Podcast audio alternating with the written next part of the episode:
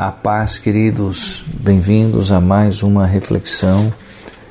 Vamos juntos aprender mais de Deus, vamos juntos crescer, vamos juntos receber através desse momento de reflexão.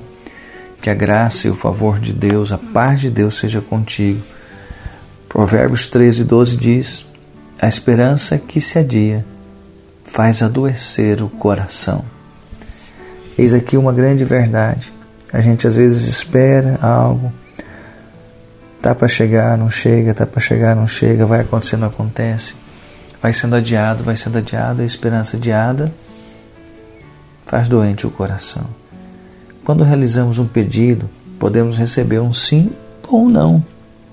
Porém, nem sempre estamos preparados para a resposta não. Quantas vezes não sabemos lidar com os nãos? Quando sonhos, quantos e quantos sonhos estão guardados ou até foram esquecidos porque não se realizaram? Isso causa, causa algo em nós. Causa o que? O nosso coração adoece. Se estivermos nessa situação, precisamos nos lembrar de que temos um Pai que é o médico dos médicos. Ele tem a cura para o nosso coração. E nele está o nosso recomeço. E eu te convido, convido você a se lembrar quando Jesus pede ao Pai que passe dele o cálice, a resposta foi o silêncio do céu ou um não.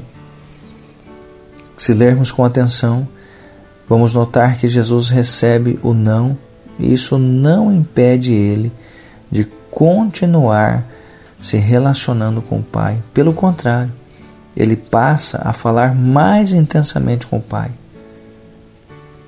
Ele quer ser nosso parceiro nesse novo começo. Oremos, queridos. Deus, nós olhamos aqui para esse texto e fala de uma grande verdade.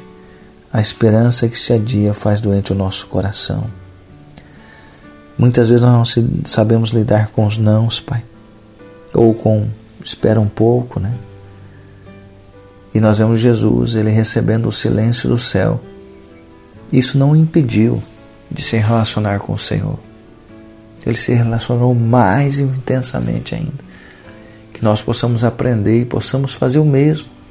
E assim trazer o Senhor para mais perto de nós, ou melhor, nós nos aproximarmos mais do Senhor, para que o Senhor seja o nosso principal parceiro nesse novo começo nosso. Que assim seja contigo. Deus te abençoe. Amo a sua vida.